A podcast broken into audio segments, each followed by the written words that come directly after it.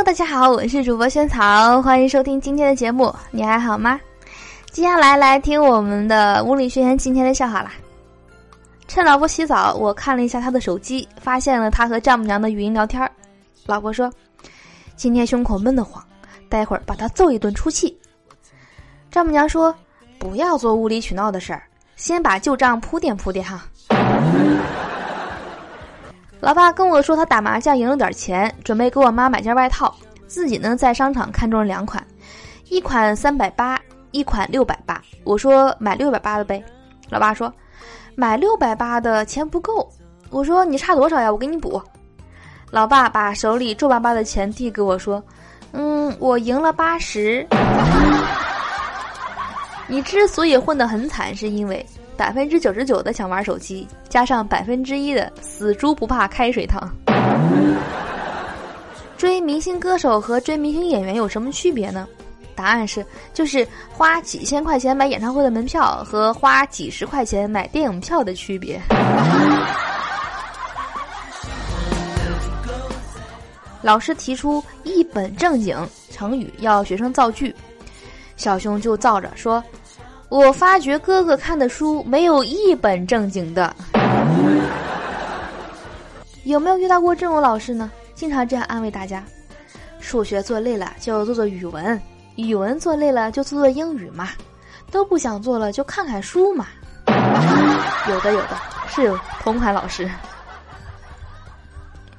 有一位音乐老师，在他上完课的时候呢，他就问同学们：你们都喜欢什么音乐呀？马上就有一个同学说了：“说老师喜欢什么呀？”老师饱含深情的说：“我喜欢高山的流水声。”老师又问说：“那你们呢？”同学们异口同声的回答说：“我们喜欢下课铃声。”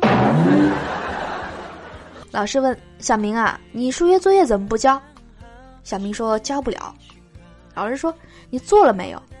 小明说：“做了。”老师问：“做了为什么不交？”小明说：“我爸检查的时候发现我没有一道是对的，给我撕了。”老婆空间设了一个问题密码，你是？我输入你老公、你亲爱的之类，全家成员名字我都试过了，还是不对。我就问老婆，老婆弱弱的回了一句：“你是我天边最美的云彩。”也是醉了。唱出来了，你是我天边最美的云彩，让我用心把你留下来，留下来。好的，我是主播仙草，以上是今天节目的所有内容，希望你会喜欢。